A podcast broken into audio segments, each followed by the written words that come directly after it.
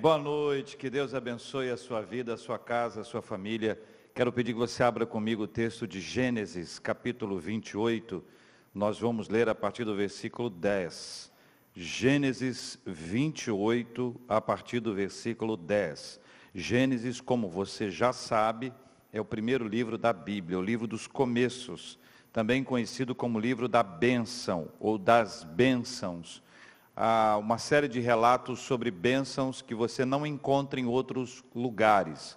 É uma descrição bastante interessante sobre o que significa bênção dentro da Bíblia. Gênesis capítulo 28, a partir do versículo 10. Nós estamos estudando metanoia, chaves bíblicas para a mudança da nossa mente.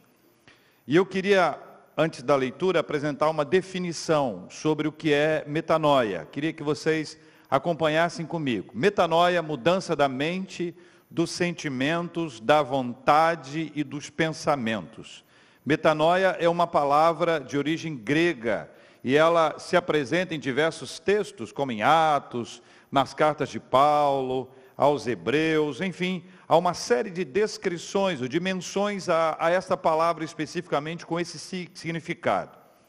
A gente está tratando sobre mudança de mente, exatamente essa a tendência de nós buscarmos a encontrar circunstâncias na Bíblia em que aconteceram mudanças de mente. Alguma mudança aconteceu e algumas chaves são importantes que nos ajudam a virar também para a nossa própria vida, para nós encontrarmos algumas questões da nossa existência que podem ser transformadas a partir da ação de Deus. Então a gente vai encontrar textos bíblicos ler os textos, buscar a orientação de Deus e trazer essas mudanças para a nossa vida, tá bom?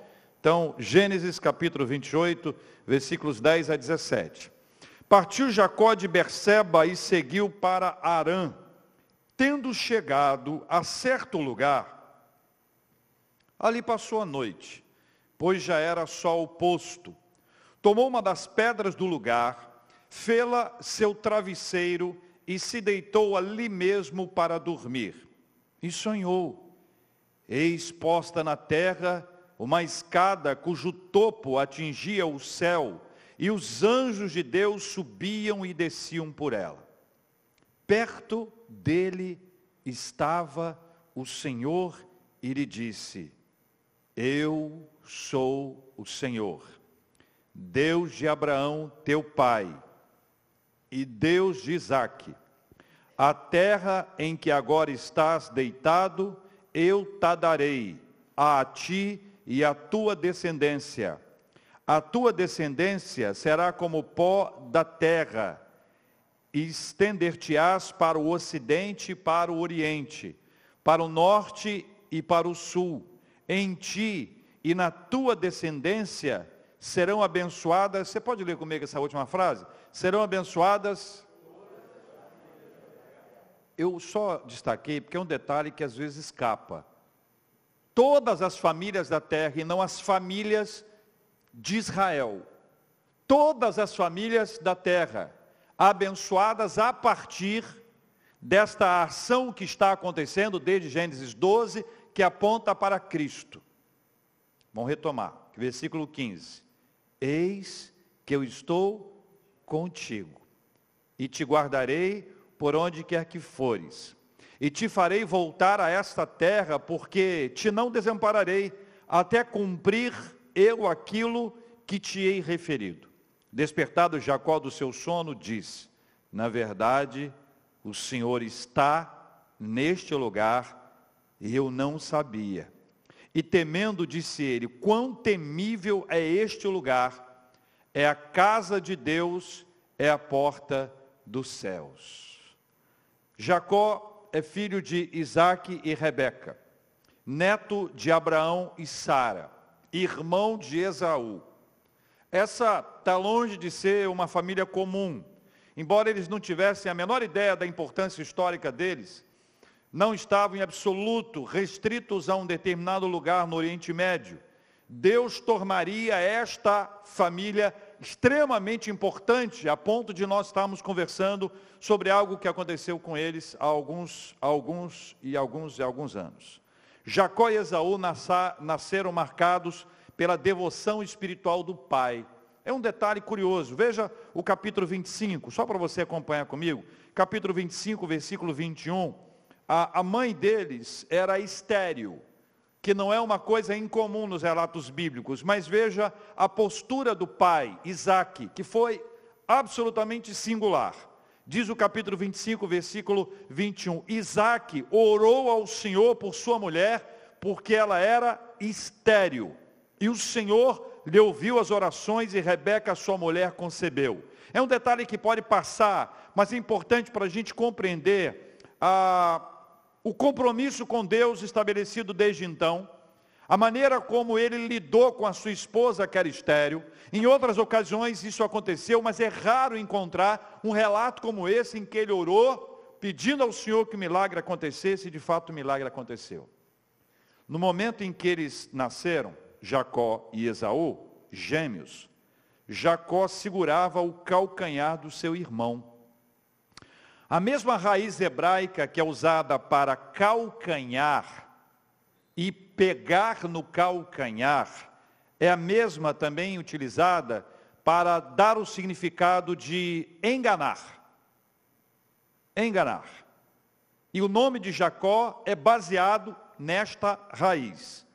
A questão é que mais de 40 anos depois, Esaú fez uma declaração comprometedora a respeito de Jacó. Você pode ver no capítulo 27, no versículo 36, por gentileza. Capítulo 27, versículo 36. Disse Esaú: Não é com razão que se chama ele Jacó? Achou aí? Leia comigo. Pois já duas vezes me enganou tirou-me o direito de primogenitura e agora usurpa a bênção que era minha. Ele faz uma conexão entre a raiz do, do, nome, que pode significar pegar no calcanhar, calcanhar e enganar, e o conecta à figura, não pelo seu, pelo seu, pelas suas, suas pela sua fala, mas por todas as suas ações. O conjunto da obra aponta, mas ele faz dois destaques importantes, dois episódios complicados. O primeiro episódio está relatado no capítulo 25, versículos 27 a 34, quando Esaú ah, vendeu o direito de primogenitura, porque ele estava com muita fome, e Jacó havia feito um cozinhado de lentilhas e parecia algo gostoso, ele estava com tanta fome que ele diz: Para que me serve o direito de primogenitura se eu vou morrer de fome? E por conta disso ele vendeu o seu direito de primogenitura. A segunda, a segunda fala que ele diz que por duas vezes isso aconteceu com ele, está relatado no capítulo 27, onde Jacó recebe a bênção no lugar de Esaú. E essa é uma situação mais complexa, porque aqueles que conhecem a Bíblia sabem que foi um plano articulado pela mãe. Rebeca articulou esse plano. Deu a ele a possibilidade de, de se vestir com uma roupa que parecesse o seu irmão, uma vez que o pai não enxergava mais, e o pai declararia a bênção, e essa bênção é uma bênção irrevogável. Lembra que eu falei que é o livro da bênção e das bênçãos? É absolutamente irrevogável uma vez que a bênção era entregue, essa bênção não poderia ser passada para outro, não haveria nenhuma chance de revogar essa bênção e transmitir para outro, a bênção era, era dada, a bênção era entregue, a bênção era assimilada, e assim aconteceu. E essa foi uma questão complexa, porque ambas as confusões geraram um ambiente tenso, com ameaça de morte de Esaú a Jacó e, consequentemente, fuga. Nesse contexto, a história de Jacó, ela parece fadada e marcada pelo engano, com a mancha do engano. Quem engana alguém se engana e vive enganado, e vive se enganando. O que você faria se alguém fizesse o mesmo com você? O que se pode esperar de alguém assim? de alguém que já desenvolve a sua vida com essa marca, aos 40 anos já tem essa marca estabelecida. Tem essa marca que não é a marca à toa, não é fruto da fala alheia, mas é resultado da construção das suas atividades. Pode ser uma marca do seu caráter, uma marca das, do seu, das suas ações, enfim, de alguma forma, isso estava ali vinculado a ele. O que poderia fazer e gerar uma mudança na vida dele? O que poderia fazer com que a sua história fosse diferente? O que seria possível ser realizado para que toda essa dinâmica ficasse para trás e não acompanhasse ao longo da vida. Vou destacar algumas chaves espirituais que ele precisaria virar na vida dele. E essas chaves também são fundamentais para a nossa vida hoje. A primeira chave, meus queridos irmãos e irmãs, é o encontro pessoal com Deus. O encontro pessoal com Deus muda a nossa vida.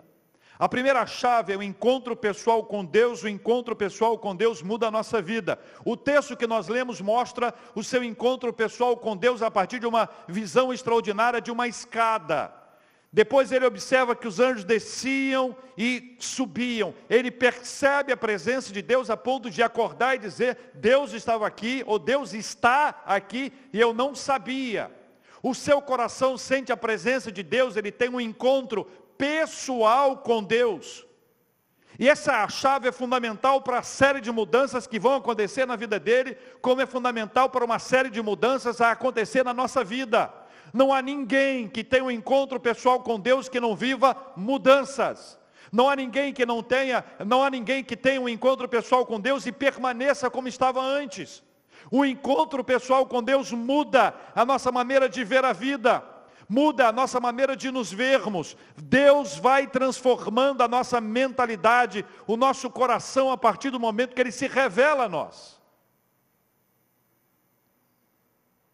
Jacó não marcou um encontro com Deus. Foi Deus quem marcou o um encontro com ele. Quem faz a agenda é o Senhor, o soberano, é o protagonista de toda essa história. O encontro com Deus, ele abre todas as grandes histórias. Após o encontro com Deus, Noé construiu a arca. Após o encontro com Deus, Abraão e Sara partiram para a terra. Após o encontro com Deus, Moisés foi liderar a libertação do povo de Deus do Egito. Após o encontro com Deus, Pedro, André, Tiago e João foram transformados em pescadores de homens. Após o encontro com Deus, Saulo foi levantado para ser o grande apóstolo Paulo. Após o encontro com Deus, Jacó foi conduzido para a reconstrução da sua vida e para a maravilhosa experiência de estar sob a bênção do Senhor. A primeira chave e fundamental para a mudança de Jacó e quero trazer para a sua e para a minha vida a primeira chave fundamental que vai abrir essa porta, é a sequência de novas mudanças, é esse encontro com Deus. O encontro pessoal com Deus muda a nossa vida. Nesse relato que ele faz, queridos irmãos, versículo 12, 13, 15, 16 e 17, vai mostrando a, as manifestações de Deus ali. Versículo 12 mostra o que Jacó viu. Versículos 13 a 15, o que Deus falou. Versículo 16 e 17, o que ele disse. Ou seja, esse encontro, ele tem, ele tem contexto. Esse encontro, ele pode ser contado, ele tem uma história. Esse encontro não é apenas uma experiência de sentir. O sentir é fundamental, mas o encontro com Deus tem razão, tem emoção e tem razão. O encontro com Deus vai nos permitir contar a história, o que Deus te mostrou, o que Deus falou com você. Nesse caso, ele diz o que ele viu, o que Deus falou e também o que ele disse. Você compreende que o encontro com Deus não é uma sensação, o encontro com Deus não é só um arrepio. O encontro com Deus não é só um frio na espinha. O encontro com Deus tem começo, tem meio e nunca terá fim para a glória de Deus Pai. O encontro com Deus, pessoal com Deus, é o que vai abrir as portas. É a primeira chave para a transformação de Jacó. Depois desse encontro com Deus, ele estava pronto para empreender a sua jornada. Ele deixou a sua casa às pressas. O seu irmão ameaçava de morte. A fuga era a única possibilidade de sobrevivência. Marcado para morrer, ele fugiu. E foge sem saber o que vai acontecer, tendo apenas um rumo. Só que entre o momento da fuga e a chegada naquele ínterim, nesse meio tempo, Deus marcou um encontro com ele. O encontro com Deus acontece quando a gente menos espera. Nem sempre é fruto da nossa busca. Várias e várias vezes quem nos busca é Deus, e Ele nos encontra onde nós estamos, e pela graça dEle, quando Ele nos encontra, nós não permanecemos da mesma forma como antes. Primeira chave. O encontro pessoal com Deus muda a nossa vida. Segunda chave. Tenha coragem de assumir compromissos com Deus. Tenha coragem de assumir compromissos com Deus. Versículos 18 a 22, especialmente 20, 21 e 22. Leia comigo, por favor, se você puder. Fez também Jacó um voto dizendo: Qual foi o voto dele? Se Deus for comigo, um, e me guardar nessa jornada que empreendo, dois, e me der pão para comer, três, e roupa para que me vista, quatro, de maneira que eu volte em paz para a casa do meu pai, cinco. Então o Senhor será o meu Deus, e a pedra que erigi por coluna será a casa de Deus, e de tudo quanto me concederes, certamente eu te darei o dízimo. O compromisso com Deus sempre virá após o encontro pessoal com Ele. Então veja, primeira chave, o encontro pessoal com Deus. Após o encontro pessoal com Deus, há o compromisso com Deus. Nenhum de nós vai sobreviver sem o compromisso. Não se pode viver daquele encontro que aconteceu lá em 1519, que foi uma benção, foi uma experiência extraordinária. Ninguém segue a Deus apenas com o encontro. O primeiro encontro, o encontro com o Senhor pessoal com Ele é a primeira chave. Mas a segunda chave é o compromisso. Tenha coragem de assumir compromissos com Deus. E eu acho, meus irmãos, e quero dizer isso aqui com transparência de coração, que a maior razão para a ausência de compromisso com Deus é a ausência do encontro com Deus. Ora, você não pode esperar que alguém tenha compromisso com Deus se não teve um encontro com Deus. Então, quando alguém diz assim, poxa, hoje em dia tão poucas pessoas têm compromisso com Deus. Se uma pessoa não tem compromisso com Deus, é sinal de que ela teve, não teve um encontro com Deus. Não se pode esperar compromisso com Deus de alguém que não teve um encontro com Deus. Vocês estão entendendo que eu não estou falando em compromisso com a igreja? O compromisso com a igreja, ele é posterior ao meu compromisso com Deus. Quem tem compromisso com Deus terá compromisso com a igreja. Quem tem compromisso com Deus terá compromisso com a obra de Deus. Quem tem compromisso com Deus necessariamente passará ou já teve a experiência anterior de um encontro pessoal com Deus. Pessoas que tiveram a bênção de um encontro com Deus, elas assumem compromissos sérios com o Senhor. Elas buscam examinar as Escrituras, elas desenvolvem a prática da oração, elas adoram a Deus em espírito e em verdade, elas pedem para servir na obra de Deus, não, não esperam ser chamadas, elas buscam a oportunidade e elas experimentam tantas outras consequências desse encontro pessoal com o Senhor. Então tenha coragem de assumir compromissos com Deus. Tenha coragem. Assuma compromissos com Deus. Veja em que termos essa chave espiritual é vivida por Jacó. Ele se vê diante de uma jornada que duraria, ele não sabia, duraria 20 anos. Ele pede que Deus vá com ele. Ele pede que Deus o guarde. Ele pede que Deus o alimente. Ele pede que Deus o vista ele pede que Deus o traga de volta em paz. Observe que essa é uma oração feita por um homem após o encontro com Deus, que ele descobre que não pode mais viver sem Deus. Quando ele pede para Deus ir com ele, ele está dizendo: Eu não posso mais viver sem o Senhor.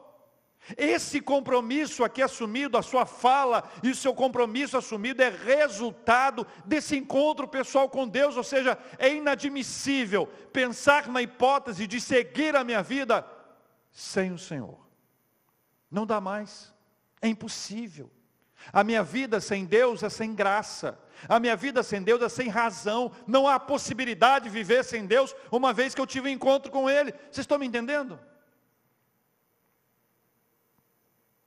Nesse fervor, alguns compromissos são assumidos. O primeiro compromisso que ele assume: o Senhor será o meu Deus. O Senhor será o meu Deus. E este é um compromisso pessoal. Esse não é um compromisso familiar, coletivo, comunitário. ele é sobretudo pessoal. É quando alguém diante de Deus assume esse compromisso com o Senhor, o Senhor será o meu Deus, eu serei o seu servo, eu caminharei na sua presença, eu te buscarei. Esta é a palavra a ser dada, a ser dita por nós na presença do Senhor. Assuma o compromisso com Deus, diga para o Senhor: o Senhor será o meu Deus. Segundo, o lugar do encontro com Deus será um lugar de adoração ao Senhor. O lugar do encontro com Deus será um lugar de adoração ao Senhor. Betel casa de Deus, a manifestação extraordinária de Deus na vida dele, ou seja, a partir desse instante a sua relação com Deus é de adoração. Você sabe, parênteses, tá? Você sabe que é uma confusão quando a gente fala de adoração? Boa parte das pessoas associa adoração à música. Se assim fosse, se você é do time dos desafinados, Deus te abençoe, estamos juntos se você não toca nenhum instrumento, o que seria de nós? Mas a Bíblia não diz que a adoração está ligado somente à música. A música é parte da adoração. O canto é parte da adoração. A adoração é muito mais do que isso. Lá em João 4, quando Jesus está conversando com aquela mulher de Samaria, e eles discutem ali, discutem no bom sentido, conversam, ela diz, olha, vocês dizem que deve, é, devemos que deve ser adorado em Jerusalém, nós, samaritanos, no monte Gerizim. E Jesus vai dizer que é para adorar o Pai em espírito e em verdade, ou seja, quando você se recorda de todo o movimento do Antigo Testamento relacionado a ir até o templo, não estava conectado à questão da música somente. Aliás, havia um grupo separado para a música. Adoração era o serviço, era a consagração. Adoração era pedir perdão pelos pecados, adoração era a busca da expiação, adoração era entregar a sua oferta, tudo isso é adoração ao Senhor. Então esse compromisso que ele assume com Deus é muito interessante, porque o lugar do encontro com Deus será um lugar de adoração. E o terceiro, de tudo que o Senhor me der, eu te darei o dízimo. Irmãos, caminhe comigo, ele não tinha recebido nada. Ele está começando a jornada. Ele olha para frente com tanta confiança em Deus, depois daquele encontro com o Senhor, ele diz, olha, eu sei que o Senhor vai me dar. Do que o Senhor me der, eu vou te dar o dízimo. Pergunto, alguém o obrigou a isso? Sim ou não? É fruto de quem teve encontro com Deus. Quem tem um encontro com Deus, assume compromissos com o Senhor, o Senhor será o meu Deus, o lugar do encontro com Deus será um lugar de adoração ao Senhor, de tudo que o Senhor me der, te darei o dízimo. Agora vou resumir algumas ações de Deus em favor de Jacó, depois desses compromissos terem sido assumidos. Um resumo. Primeiro, ele foi acolhido pela família de sua mãe. Ele não foi abandonado. Ele encontrou um lar ele encontrou pousada, ele encontrou um, uma família. Depois ele começou a sua própria família. Ele recebeu oportunidade de trabalho. Ele prosperou materialmente. Dá só uma olhadinha, capítulo 30, versículo 43. Capítulo 30, versículo 43. E o homem, é engraçado o jeito que conta, né? E o homem, e o homem se tornou mais e mais rico. Teve muitos rebanhos e servas e servos e camelos e jumentos. Ele foi para lá sem absolutamente nada. Lembra do encontro com Deus, lembra dos compromissos assumidos. Ao assumir os compromissos com Deus, Deus foi fiel a ele, Deus o abençoou, Deus esteve com ele, Deus o fez prosperar. Mas veja, o seu voto é anterior o seu compromisso é anterior e a sua firmeza é absolutamente anterior. 20 anos. Veja o capítulo 31. Versículo, está no registrado no 38 e no 41. Vamos só ler o 38, o iníciozinho dele.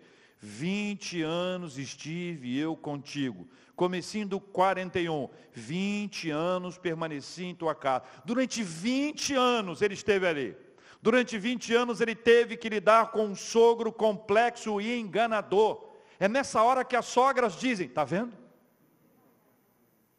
Falam de mim. Um sogro complexo e enganador. Lembra do significado do nome? Da raiz? Enganador, que, por exemplo, restipulou o salário dele em dez ocasiões. Dez ocasiões ele fez isso. Os relatos contam em dez ocasiões ele restipulou o salário dele sempre para baixo, para a perda dele. Todavia, veja o que diz o capítulo 30, versículo 27.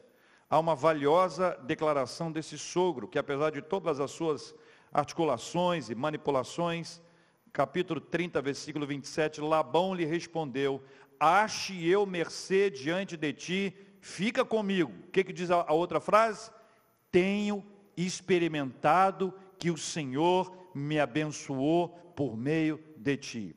Encontros com Deus geram compromissos, e compromissos compartilham bênçãos. Tenha coragem de assumir compromissos com Deus. Esta é a segunda chave. Para relembrar, a primeira chave, o encontro pessoal com Deus muda a nossa vida. Segunda chave, tenha coragem de assumir compromissos com Deus. Finalmente, terceira chave, busque sempre a reconciliação e a paz. Busque sempre a reconciliação e a paz. O encontro com Deus nos leva a assumir compromisso com Deus. E o encontro com Deus nos leva a buscar reconciliação e paz com todos. Jacó e o seu sogro, chamado Labão, a relação dos dois se desgastou demais, muito por causa da evolução material de Jacó, a ponto dele fugir do sogro. Contudo, ele pediu para voltar em paz. Você lembra disso? E para isso foi estabelecida uma aliança com Labão. Não sei se você se lembra que das, dos pedidos que ele fez naquele encontro com o Senhor e quando ele assumiu os compromissos foi voltar em paz. Então quando ele sai da casa de Labão, ele sai fugido. Ele foge de lá. Mas Deus permitiu, antes que a volta fosse estabelecida, que eles se encontrassem. E uma aliança de paz foi estabelecida. Uma importante aliança de paz. Tendo sido resolvido isso, ele teria que enfrentar o seu maior medo, que era o reencontro com seu irmão. Lembra da história do, do irmão que queria matá-lo? 20 anos depois, ele se lembrava da fala do seu irmão que havia jurado ele de morte. Isso lá no capítulo 27, versículo 41. Ele estava materialmente pronto, ele enriqueceu, ele estava bem, estava bem de vida, ele prosperou materialmente, mas faltava a ele a prosperidade espiritual. Ele estava preparado materialmente, mas não estava preparado espiritualmente. Aí que você observa como Deus prepara tudo. A terceira chave, a reconciliação e a paz, passou por três experiências singulares. Três experiências singulares. Capítulo 32, versículos 1 e 2, mostra o encontro com anjos de Deus em Manaim. É uma experiência mantida em sigilo por parte do texto bíblico. Não há muito relato sobre esse assunto. A segunda experiência foi uma oração que revela quebrantamento espiritual gratidão do Senhor e clamou por livramento. Leia aí comigo o capítulo 32, versículos 9 em diante. E orou Jacó, Deus de meu pai Abraão e Deus de meu pai Isaque, ó Senhor que me disseste, torna a tua terra e a tua parentela e te farei bem. Veja o que diz o versículo 10. Leia comigo. Sou indigno de todas as misericórdias e de toda a fidelidade que tens usado para com teu servo. Pois com apenas o meu cajado atravessei este Jordão. Já agora sou dois bandos, dois grandes grupos. Livra-me das mãos de meu irmão Esaú, porque eu o temo, para que não venha ele matar-me e as mães com os filhos. E disseste: certamente eu te farei bem e dar-te a descendência como a areia do mar que pela multidão não se pode contar. A primeira experiência foi essa experiência com os anjos. A segunda, a da oração, do quebrantamento espiritual, de diante de um desafio grande, se quebrantar diante de Deus e pedir a Ele a misericórdia, mas ao mesmo tempo assumir-se indigno e alvo da misericórdia e da fidelidade. Você percebe que não há altivez? Que não há uma postura de vil, eu venci, estou voltando porque eu sou bom, eu conquistei, eu realizei nada disso. Ele sabe que toda vitória que ele recebeu foi resultado da mão de Deus sobre a vida dele. Toda a grande vitória que ele passou, a prosperidade material, familiar, os seus filhos, a bênção da prosperidade dentro de casa, era resultado da misericórdia e da fidelidade de Deus. E diante do medo que estava no seu coração, ele ora ao Senhor. Eu não estou pronto para enfrentar isso. Por isso, ele ora ao Senhor. Mas faltava uma terceira, uma terceira e mais extraordinária experiência da vida de Jacó. O relato do capítulo, ah, do capítulo 33, versículo, versículo 4, mais adiante, mas o relato do capítulo 28. A luta com Deus no Val de Jabó, capítulo 32, 22 a, 30, a 32, e ali ele teve o seu nome mudado, isso revela a obra de transformação gerada por Deus nele. Todo o relato da mudança da vida dele vai passando diante dos olhos dele. Quando ele se vê diante disso, ele percebe a graça, a poderosa mão de Deus o atingindo. É um relato diferente, singular, é uma teofania, é uma manifestação de Deus visível, concreta, para que ele pudesse ver. É uma luta no val de Jaboque. Um homem que luta com Deus, um homem que luta com Deus e vence. Um homem que luta com Deus e se agarra, se agarra e diz: eu, eu não vou deixar você sair daqui sem eu ser abençoado. E a sua fala é fala de choro, é fala de dependência, é fala de alguém que precisa da bênção do Senhor. E o Senhor faz nele uma mudança extraordinária. Toca na coxa dele, toca na perna dele, para que ele perceba a marca de Deus com ele e transforma o seu nome, mudando de Jacó para Israel, mais do que a mudança do sai enganador, era a certeza do nome de Deus no seu nome, para que ele tivesse mudado toda a sua história.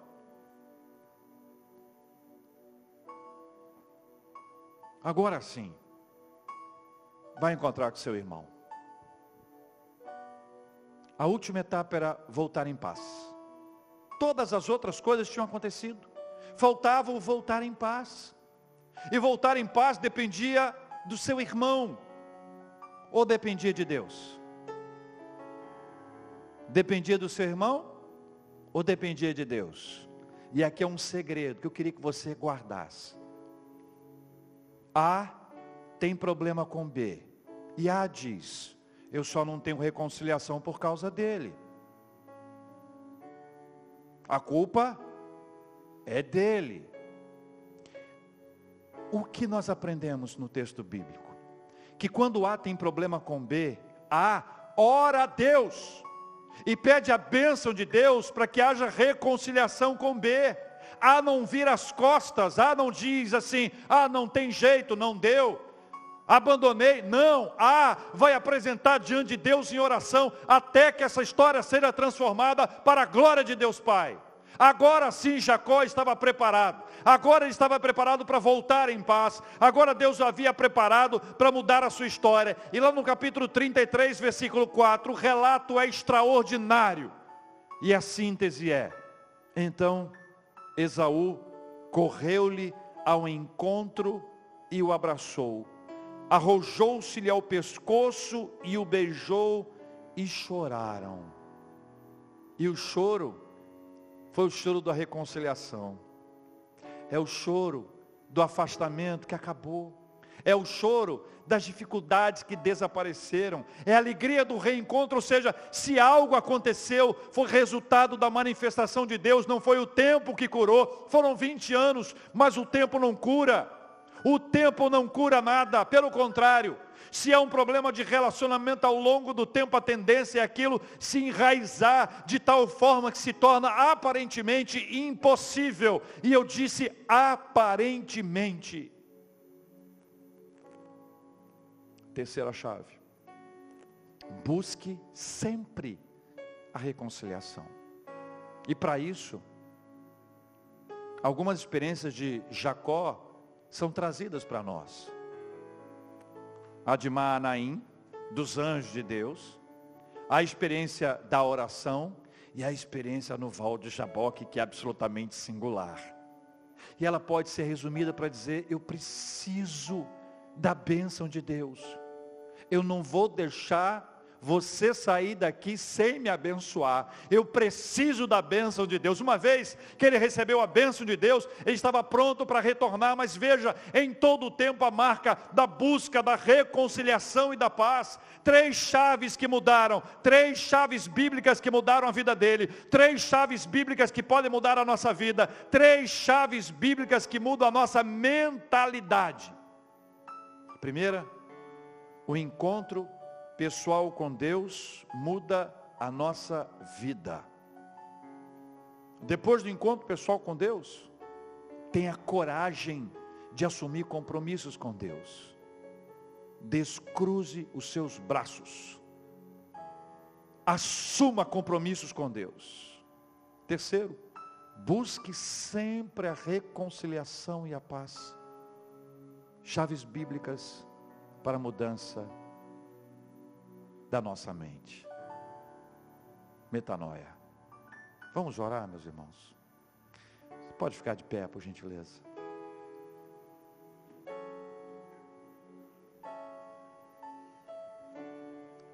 Chaves bíblicas para a mudança da nossa mente.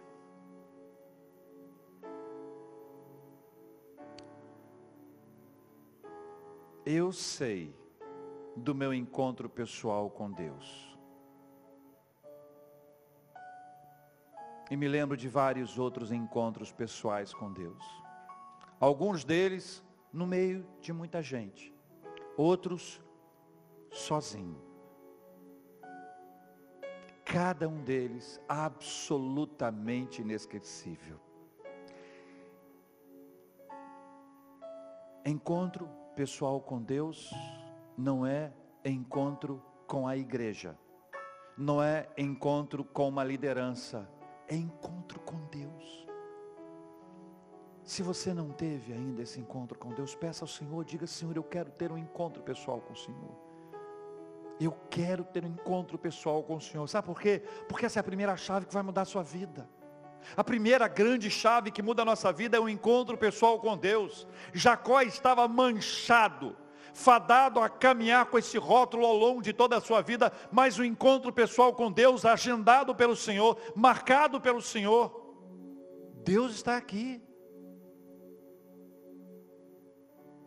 O segundo, tendo, tendo vivido o encontro pessoal com Deus, assuma compromissos, tenha coragem de assumir compromissos com Deus. Deixa de covardia. Deixa de omissão. Não podemos nos esquivar. O reino de Deus é feito de gente que assume compromisso, não porque vê em si mérito, mas porque foi tão abençoado pelo encontro pessoal com Deus, que não pode, não tem condições de permanecer como vivia antes. Não há como permanecer com a vida anterior depois de encontro pessoal com Deus. O Evangelho não é para ser conduzido por meia dúzia, o Evangelho é para ser conduzido por todos. A igreja de Jesus, ela foi erguida por Jesus para que todos dela participem e todos tenham o mesmo compromisso com a sua obra.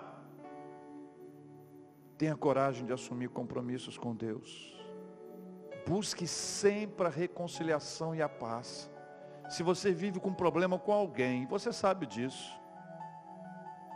E você diz, olha, eu não estou pronto, eu não estou preparado para esse encontro. Nunca vamos estar. A não ser que o Espírito Santo nos ajude.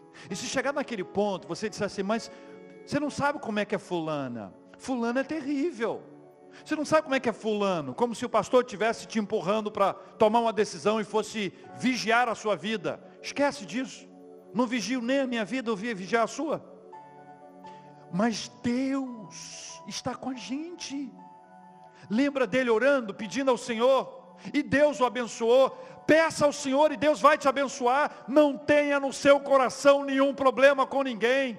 Traga para a sua vida essa oração e peça, Senhor, eu quero reconciliação e paz. Essa é a terceira chave para a mudança da mentalidade. Só aí ele pode retomar a vida dele. Só aí ele pode voltar à sua vida. Só aí ele pode viver plenamente a sua existência. Até aí era em parte. Vamos orar, irmãos. Deus querido e amado, em nome de Jesus, nós pedimos a tua misericórdia e a tua graça sobre cada um de nós, Pai. Nós reconhecemos as nossas dificuldades, falhas, nós sabemos o quanto nós somos inconvenientes, o quanto nós precisamos da graça poderosa, maravilhosa do Senhor Jesus sobre nós. E hoje nós queremos pedir a Deus que o Senhor, o Senhor venha mudar nossa mentalidade, Pai. Que essas chaves possam ser viradas na nossa vida. Deus querido, se alguém ainda não teve um encontro pessoal com o Senhor, que seja agora, em nome de Jesus. Encontro pessoal com o Senhor que muda a nossa vida para sempre.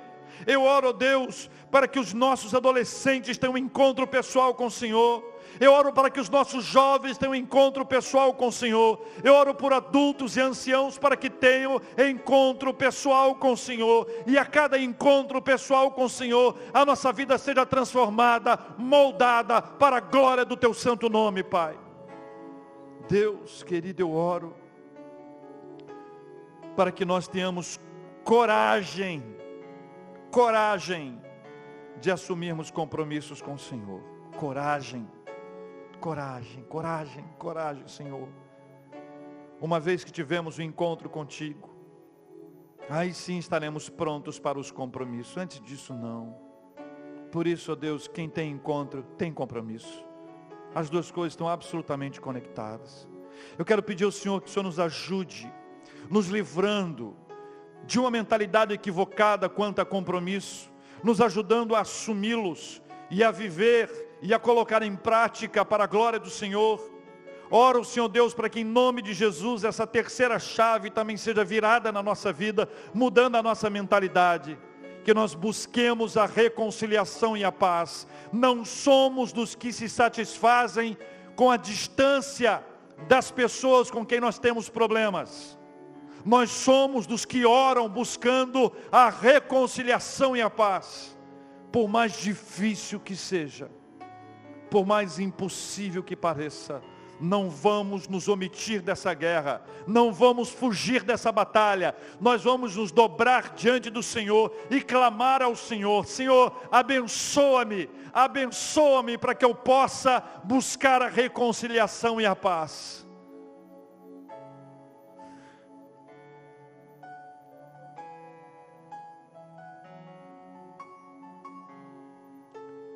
Tenha misericórdia de nós, Pai.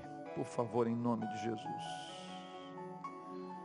Pai querido, eu oro pelos enfermos e peço a bênção da cura em nome de Jesus. Eu oro pelo querido Zias, oro pela Lenise, oro pela Letícia. Peço a bênção da cura em nome de Jesus. Oro por Hilton, Inês, Rodrigo, Fabiane, Maria. Oro por Elza, Rita e Sandra, André e Vera. Oro por cada pessoa que tem sido, tem sofrido, em razão de uma enfermidade, Pai. Tenha misericórdia. Abençoa o trabalho dos medicamentos, abençoa o trabalho dos médicos, Abençoa, Senhor Deus, todos aqueles que estão envolvidos nessa luta. Nós oramos pelos médicos, Pai, pelos enfermeiros, técnicos de enfermagem, farmacêuticos, gestores de hospitais, profissionais da nutrição nos hospitais, de qualquer área. Dá a tua bênção sobre os teus filhos, blinda os teus filhos, proteja os seus filhos, abençoa a cada um desses para que eles possam cumprir o seu ministério nessa hora tão importante. Oro, Senhor Deus por consolo aos corações enlutados. Oro pela paz dentro de casa, famílias. Oro pela saúde financeira. Oro agradecendo a Deus pelos aniversariantes de vida e de casamento. Agradeço a Deus pelas bênçãos recebidas e foram tantas até aqui. E sabemos que muitas outras bênçãos virão. Por isso nosso coração já agradece antecipadamente pelos pedidos apresentados pelas súplicas apresentadas, já com ações de graças, porque essa bênção vai chegar, essa bênção vai chegar, se for da vontade do Senhor e na hora do Senhor, se não for da tua vontade e não estiver na tua hora, o Senhor vai nos dar a paz. Por essa paz, nós também te agradecemos, em nome de Jesus. Amém.